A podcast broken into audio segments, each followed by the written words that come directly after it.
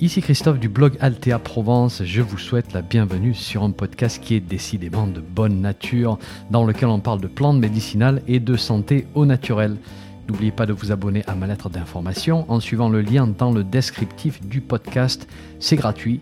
Chaque semaine, je vous envoie des informations utiles et pratiques sur les plantes et la santé. Et puis au passage, vous allez recevoir un petit PDF cadeau sur la confection de produits maison à base de plantes. Allez, si vous êtes prêts, on démarre. 3, 2, 1, c'est parti.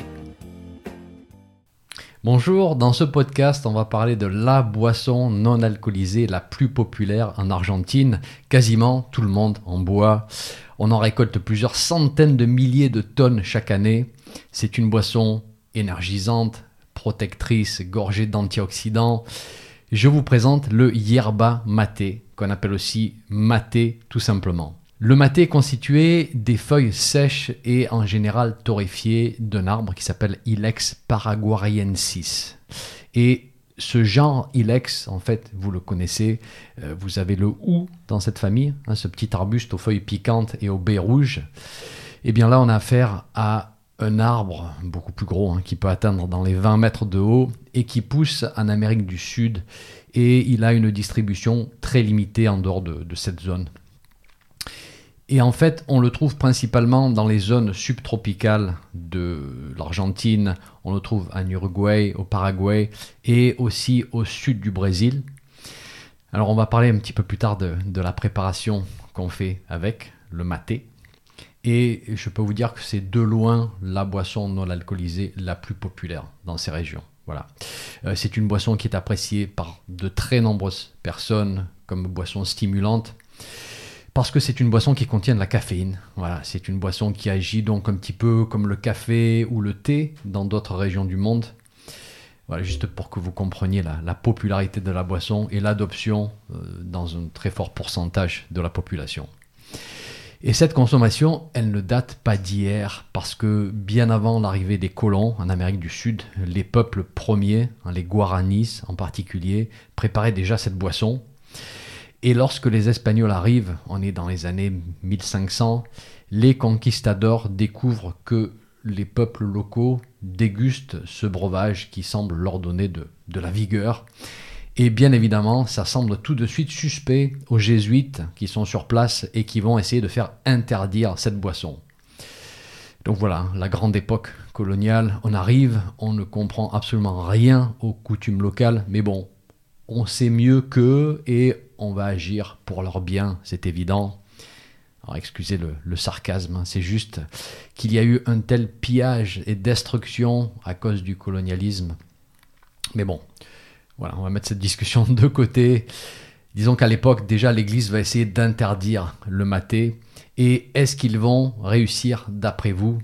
Alors, imaginez-vous un envahisseur qui débarque chez nous et qui essaye de priver les gens de café est-ce qu'on va pas un petit peu en consommer en cachette pour démarrer notre journée? La réponse est évidente. Donc cette interdiction ne tiendra pas, bien sûr. Et ce qui est assez ironique, je trouve, c'est que les colons vont se mettre à consommer du maté, eux aussi, et ils vont même en faire un commerce. D'ailleurs, on l'appellera l'or vert. En Europe, on lui donnera le nom de thé des jésuites, vu que ce sont eux qui vont organiser les importations donc voilà, tout ça pour dire que la consommation de maté, elle est très ancrée hein, dans la culture de ces pays et ça remonte à très loin. Aujourd'hui, l'Argentine est le plus gros producteur avec plus de 60% du marché, suivi du Brésil avec 30% du marché et puis euh, du Paraguay. Et en Argentine, en 2019, on a produit plus de 800 000 tonnes de maté. 800 000. Les producteurs sont organisés en général en, coopératives et on compte une cinquantaine de coopératives en Argentine. Et il faut savoir que presque 90% de la production est consommée localement. Le reste, hein, les autres 10%, est exporté.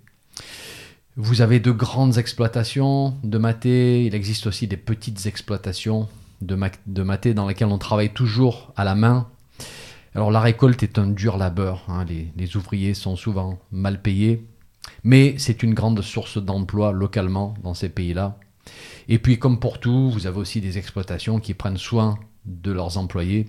Mais bon, en moyenne, on tourne dans les 30 euros par jour pour 9 heures de travail quasiment non-stop. Et c'est l'une des cultures qui a le plus d'impact d'un point de vue socio-économique dans ces pays où il est cultivé. Et d'ailleurs, je vais vous mettre un lien vers un joli reportage qui a été fait par Arte, justement, sur la production de maté. Euh, le lien se trouve dans l'article associé à ce podcast, voire dans la description du podcast hein, pour les liens. Alors, dans ces pays, vous avez d'immenses plantations de maté qui sont entretenues principalement à la main aujourd'hui en ce qui concerne la taille des arbres et la récolte. Et en fait, les différentes étapes aujourd'hui sont très similaires à celles euh, qui étaient utilisées déjà par les Indiens Guaranis il y a plusieurs siècles. Euh, les arbres sont taillés pour ne pas qu'ils deviennent trop hauts. En général, on les garde autour des, des 2-3 mètres pour faciliter la récolte. Et pour la récolte des feuilles, on va couper des branches entières et on va travailler dessus immédiatement parce qu'on ne veut surtout pas qu'il y ait un processus de, fermentation parce que ça va donner un mauvais goût au maté. Une fois que les branches sont ramenées au, centre de transformation, la méthode traditionnelle consiste à exposer les branches et les feuilles à une flamme. Donc on va faire un grand feu, on va mettre les branches dans une sorte de cage métallique qui tourne et on va mettre les branches directement à la flamme, tourner, ce qui va projeter des petites étincelles un peu partout parce que les feuilles ont des petites poches remplies de, liquide qui vont éclater et donc ça crépite, hein, ça crée des étincelles. Et d'ailleurs, voilà, il faut savoir que ce processus va détruire euh, au passage une partie des antioxydants. Et certains chercheurs aujourd'hui nous disent que pour un maté qui soit vraiment optimisé en antioxydants, il faudrait éviter cette étape. Mais bon, on en reparlera un petit peu plus tard. Restons avec la tradition pour le moment. Donc on expose les feuilles à la flamme directe et ça va leur faire perdre environ la moitié de leur eau, de leur humidité. Et on appelle ce processus el sapecado. Voilà, processus de, séchage. Ensuite, on va les faire sécher encore pendant plusieurs jours. Et pour 3 kg de feuilles fraîches, on obtient environ 1 kg de feuilles sèches. Ensuite, on va les broyer pour obtenir une poudre relativement grossière, parfois avec des brindilles. c'est normal, hein, si vous achetez du maté, parfois il y a un petit peu des, brindilles. Bien qu'en maté qui contienne beaucoup de brindilles, c'est en général, il est considéré comme de qualité un petit peu plus basse. Et ensuite, on va stocker le maté pendant une période qui varie entre 9 et 12 mois pour qu'il se bonifie en fait et qu'il développe un certain parfum. Et il y a des gens d'expérience, des, goûteurs littéralement, qui vont venir ouvrir les sacs régulièrement, vérifier le parfum, et puis euh, mélanger différents lots pour que le produit final soit le plus consistant possible d'un point de vue goût lorsqu'on l'achète. Alors pour consommer le maté de la manière traditionnelle, il faut un petit récipient qu'on appelle une calebasse. Et si vous me regardez en version vidéo, voici la mienne. Elle est en verre, elle est recouverte de petites couches de, cuir. Et on va utiliser aussi une paille métallique avec un filtre, une paille qui s'appelle la bombilla, ou alors si on essaie de, prononcer avec l'accent argentin, la bombicha. Alors là, je ne vais pas vous la sortir, euh, vous ne pouvez pas la voir euh, parce que j'ai déjà préparé mon maté, mais au bout de la paille, ça s'élargit et il y a des petits trous, donc c'est un filtre. Euh, la paille est ensuite immergée dans le maté et le filtre est là, bien sûr, pour pas qu'on aspire des poussières. Alors, on va remplir la calebasse aux trois quarts avec un bon yerba maté sec et coupé en petits morceaux. Et ensuite, on secoue, on renverse plusieurs fois euh, pour que la, poudre fine ne se retrouve pas tout, au fond en fait de la calebasse et ne bouge pas les, petits trous de la, de la. Ensuite, on va pencher la calebasse pour faire une petite pente avec le maté dans, le, dans la calebasse. On va verser un petit peu d'eau tiède ou froide dans le creux. En fait, on va amorcer le processus euh, d'infusion avec de l'eau tiède ou froide. Et puis on attend un petit moment et ensuite on va verser de l'eau à 80 degrés dans la calebasse. On va laisser infuser et puis on boit. Et une fois que le liquide est terminé, on rajoute de l'eau chaude et on va faire ça encore et encore et encore jusqu'à ce que la plante soit épuisée et n'ait plus de goût. Alors à la première infusion, c'est voilà, c'est assez typé, c'est fort, c'est amer. Et on peut infuser une vingtaine de fois pour vraiment profiter au maximum de la plante. Et donc ça va se faire au fil de la matinée. Il ne faut pas être pressé, il faut avoir l'eau chaude, on verse un petit peu, on boit. Et au plus on infuse, au plus le maté perd de son amertume, de sa force. Et au final, il reste quelque chose de beaucoup plus doux. Un goût qui me rappelle euh, un petit peu le thé vert japonais, je trouve. Mais bon, voilà, ça va dépendre des, goûts, je vous laisserai goûter.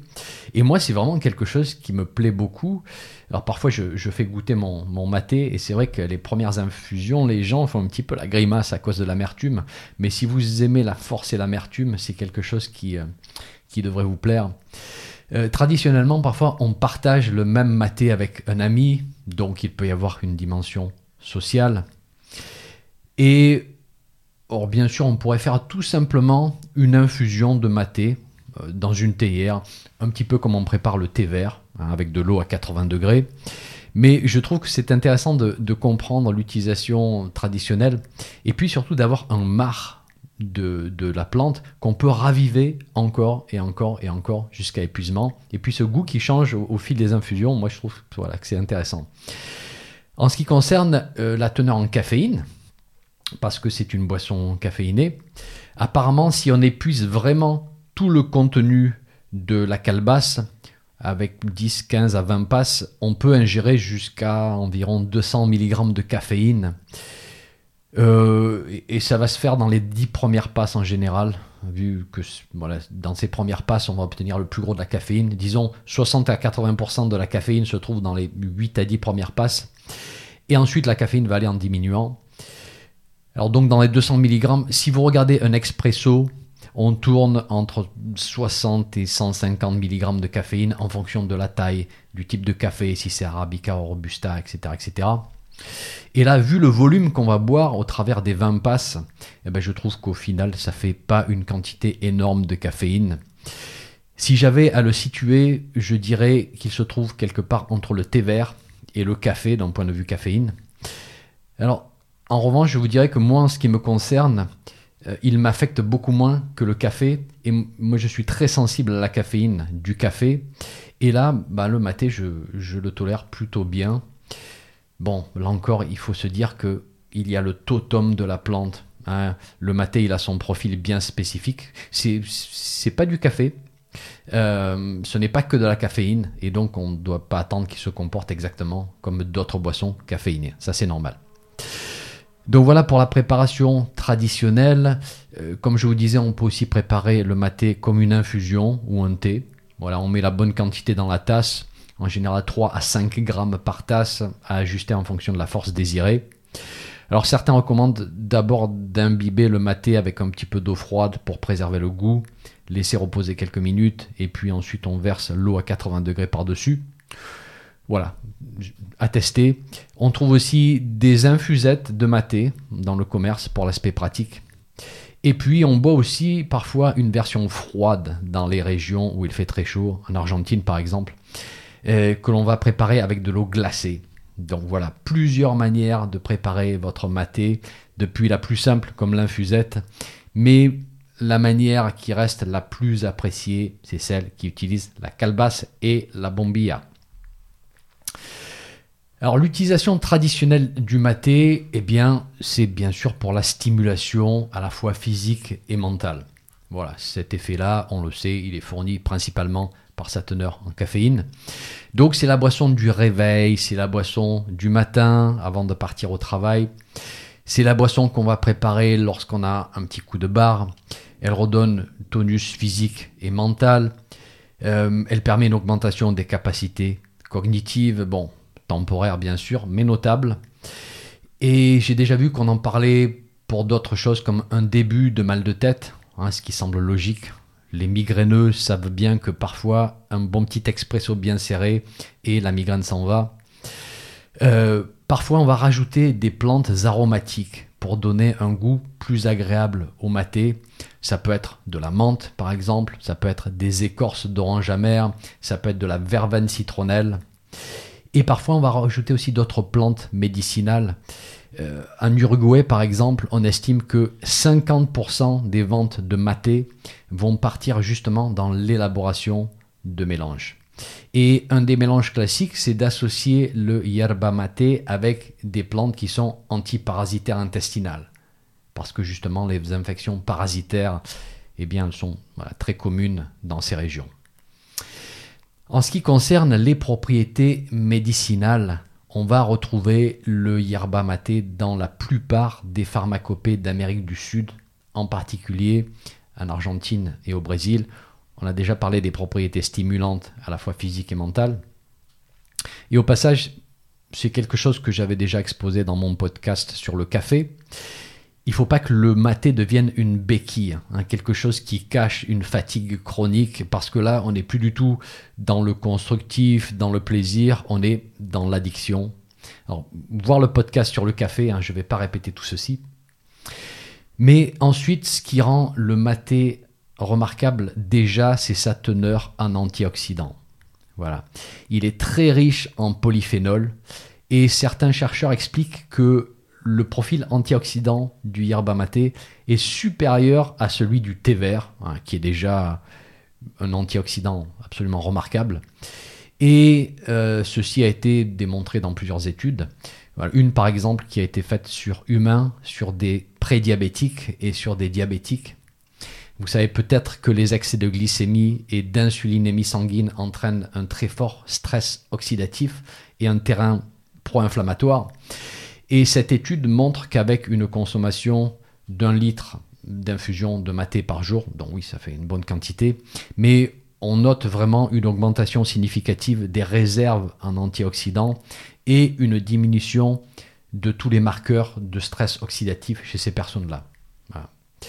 Ce qui ne veut pas dire qu'on peut se gaver de sucre d'un côté et boire du maté de l'autre côté, bien sûr. Ça veut seulement dire que si on veut prendre soin de sa longévité, on diminue la charge glycémique des repas et on profite régulièrement de ces antioxydants hein, qui sont fournis par les végétaux. Voilà, il faut faire les deux. Euh, certaines études montrent que le maté peut bloquer le phénomène d'oxydation du LDL. Alors, le LDL, c'est un transporteur, en fait, c'est une molécule qui transporte le cholestérol et les triglycérides dans le sang. Et si ce transporteur est endommagé par les radicaux libres, il peut contribuer à la formation de la plaque artérielle. Alors, en pratique, c'est plus compliqué que ça. Mais simplifions, l'oxydation du LDL va contribuer au phénomène d'athérosclérose. Et le maté, comme bien d'autres boissons antioxydantes, peut bloquer ce phénomène d'oxydation du LDL, donc constitue un facteur de protection cardiovasculaire, à condition que la caféine soit bien tolérée, bien sûr. On en reparlera dans, quelques minutes. On voit aussi un effet protecteur contre les radiations UV. Hein, les, les UV peuvent endommager l'ADN de nos cellules, en fonction bien sûr de la durée, de l'intensité de l'exposition eh bien le maté peut bloquer en partie ce phénomène destructeur. Je vais m'arrêter là pour la partie antioxydante. Il y a plein d'autres études qui démontrent cet effet d'une manière très consistante. En revanche, un point à noter, c'est la variation de la quantité en antioxydants en fonction de la transformation et du stockage.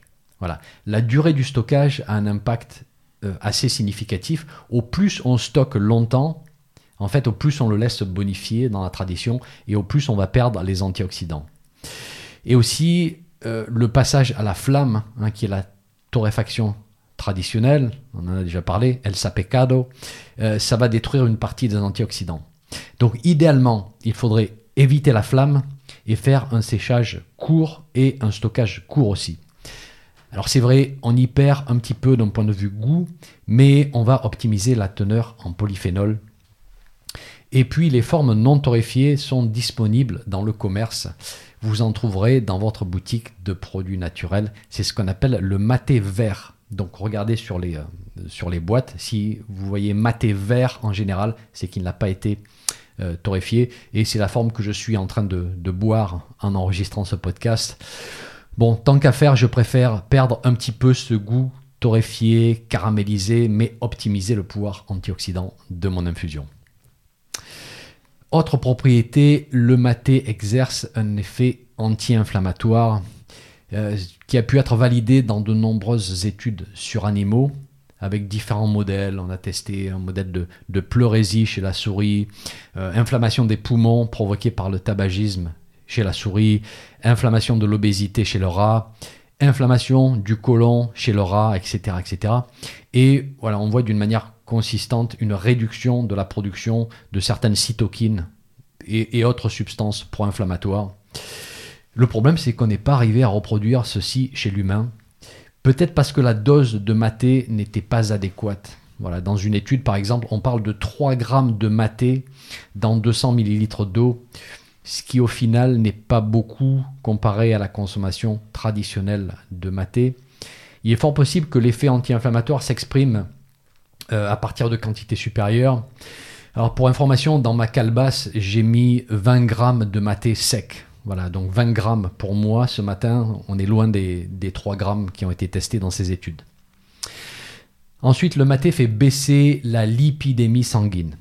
On voit une diminution des triglycérides et du cholestérol LDL chez la souris à qui on a donné une alimentation très riche en graisse. Euh, diminution de 30 et 26% respectivement, euh, ce qui est énorme. Mais on a probablement donné à ces, animaux de très fortes doses. Alors ça a été confirmé sur d'autres animaux et aussi sur humains. Par exemple, dans une étude euh, de 2009, on a donné dans les 300 millilitres d'infusion de yerba mate deux fois par jour à des personnes.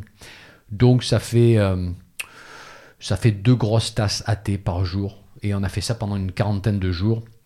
On a testé ça sur plus de 100 individus avec un mix des personnes qui avaient une lipidémie normale, euh, certains qui avaient une lipidémie considérée comme un petit peu trop élevée, et certains étaient sous statine pour faire baisser leur, leur cholestérol.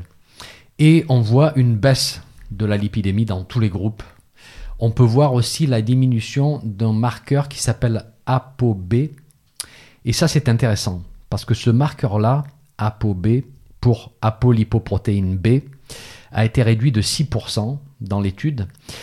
Et ça, c'est un paramètre qui nous aide à déterminer la présence de LDL athérogène. Aujourd'hui, si on regarde les études, on s'aperçoit que le LDL seul est une mesure vraiment très grossière du risque d'athérome. Parce que il y a des grosses particules de LDL qui ne semble pas être très problématique.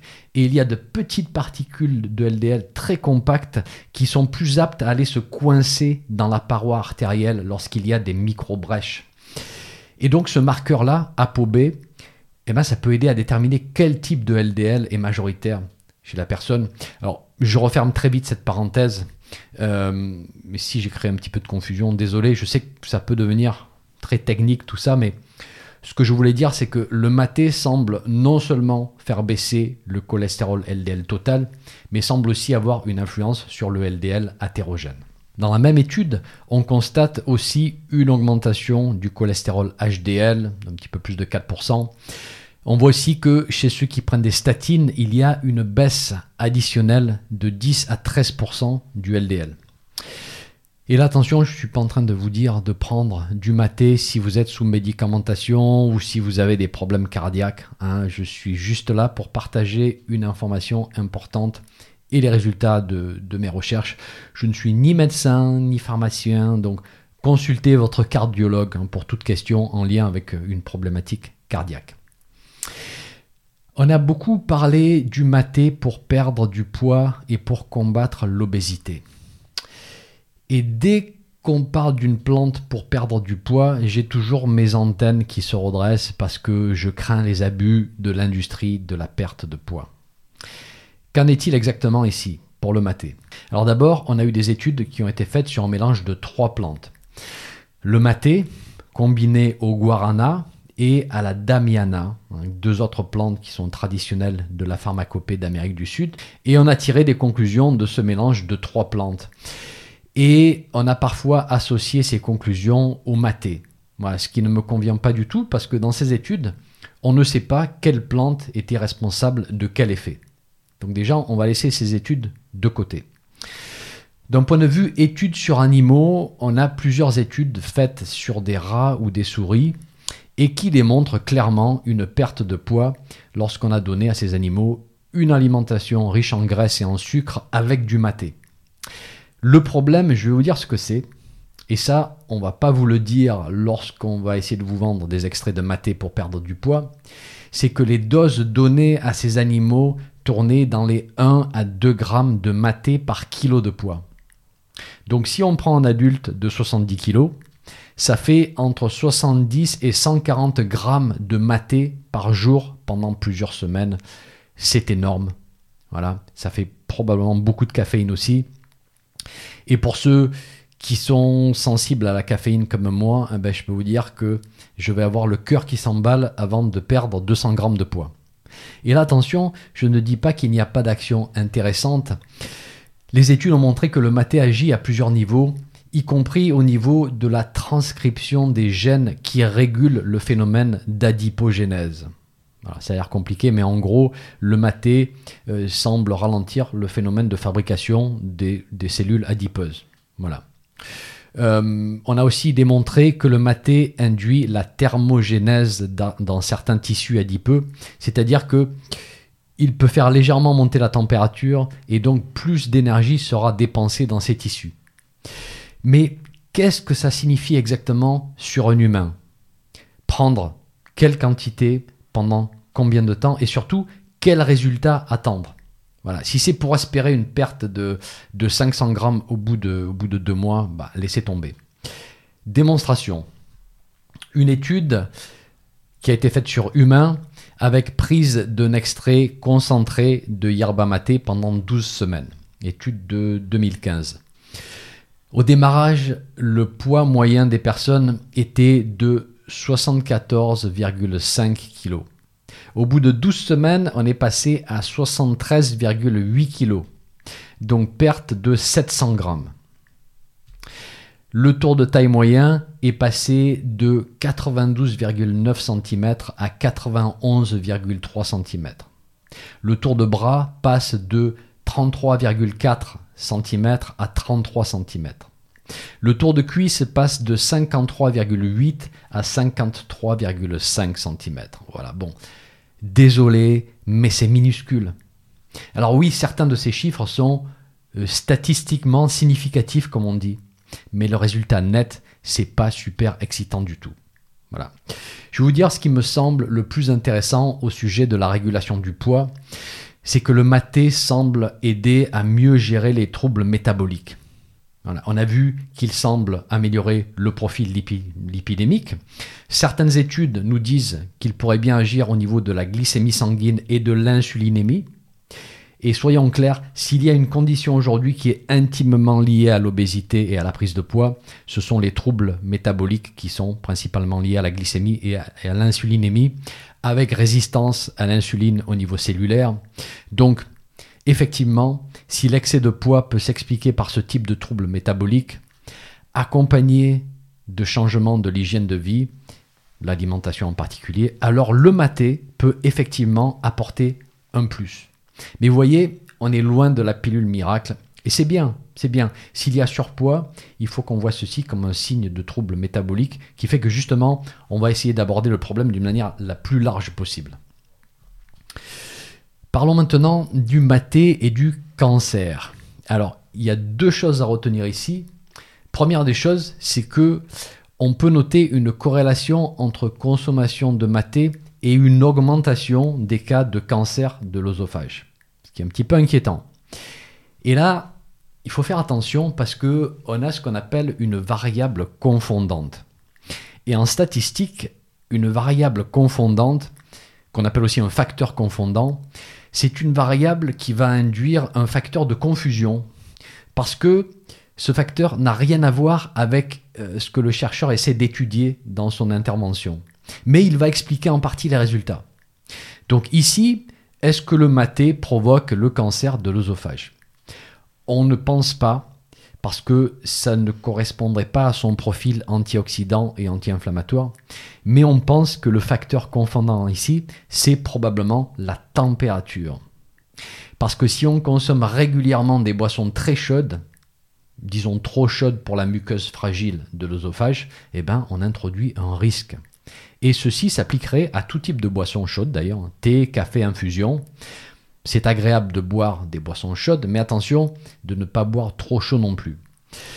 Donc on va noter ceci, hein, c'est toujours intéressant d'avoir des informations de ce type, mais ça introduit une inconnue qui fait qu'on ne peut pas à ce stade étiqueter le maté comme pro-cancer. Voilà. Une autre hypothèse qui pourrait expliquer ces résultats, c'est le fait que le processus de torréfaction génère en fait pas mal de, substances qu'on appelle des hydrocarbures aromatiques polycycliques. Bon, ce sont des substances cancérogènes.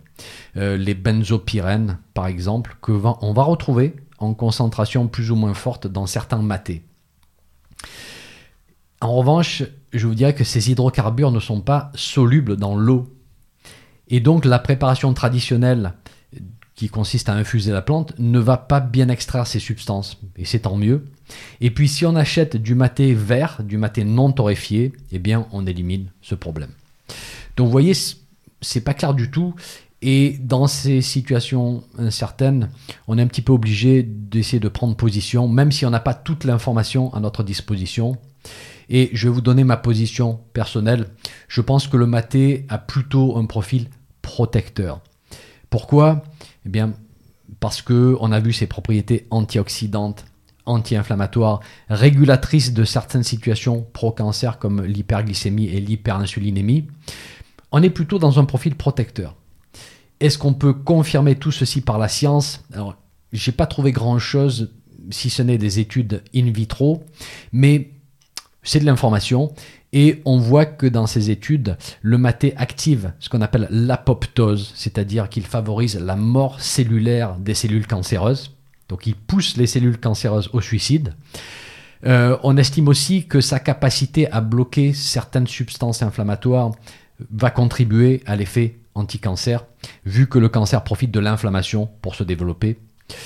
Et j'en profite pour vous rappeler que les références scientifiques sont sur mon site dans l'article associé à ce podcast et je vous ai mis le lien vers l'article hein, dans la description du podcast. Donc pour conclure avec le maté et le cancer, euh, il faut arriver à peser le pour et le contre et personnellement je pense plutôt pour un effet protecteur. Mais ça serait bien qu'on ait un petit peu plus de données pour confirmer ceci. Je vais tout de même citer le scientifique argentin Miguel Chemalco qui est connu pour toutes ses recherches sur le maté, hein, c'est un petit peu un spécialiste du maté, et il nous dit ceux qui consomment du maté diminuent le risque de développer du diabète, des problèmes cardiovasculaires et le cancer. Voilà. Et c'est quelqu'un qui a largement plus de connaissances que moi sur le sujet. Les précautions, quelles sont-elles? Eh bien, en gros, ce sont les précautions qu'on va retrouver avec toutes les boissons caféinées, c'est-à-dire état d'hypervigilance avec difficulté pour dormir. Ça peut être des troubles du rythme cardiaque en fonction des quantités consommées, bien sûr. Et on a aussi une liste d'interactions potentielles entre caféine et médicaments. Je ne vais pas vous faire la liste ici, hein, ce n'est pas le but de ce podcast. Ceci n'est pas un podcast sur la caféine. Donc vous pouvez aller voir sur Internet, vous trouverez la liste des contre-indications et des précautions pour la caféine. Euh, sachant bien sûr que le maté est bien plus que de la caféine. Eh bien j'espère que vous avez passé un bon moment, que vous avez appris plein de choses au sujet du maté. Et maintenant je vous laisse parce que je dois verser à nouveau de l'eau chaude dans ma calebasse pour déguster une nouvelle infusion de maté. À très bientôt. Un petit message avant de vous laisser. Si vous avez aimé ce podcast, merci de laisser une évaluation sur votre plateforme de podcast favorite. Ça permettra à d'autres personnes de découvrir mon podcast et d'en profiter. Un grand merci.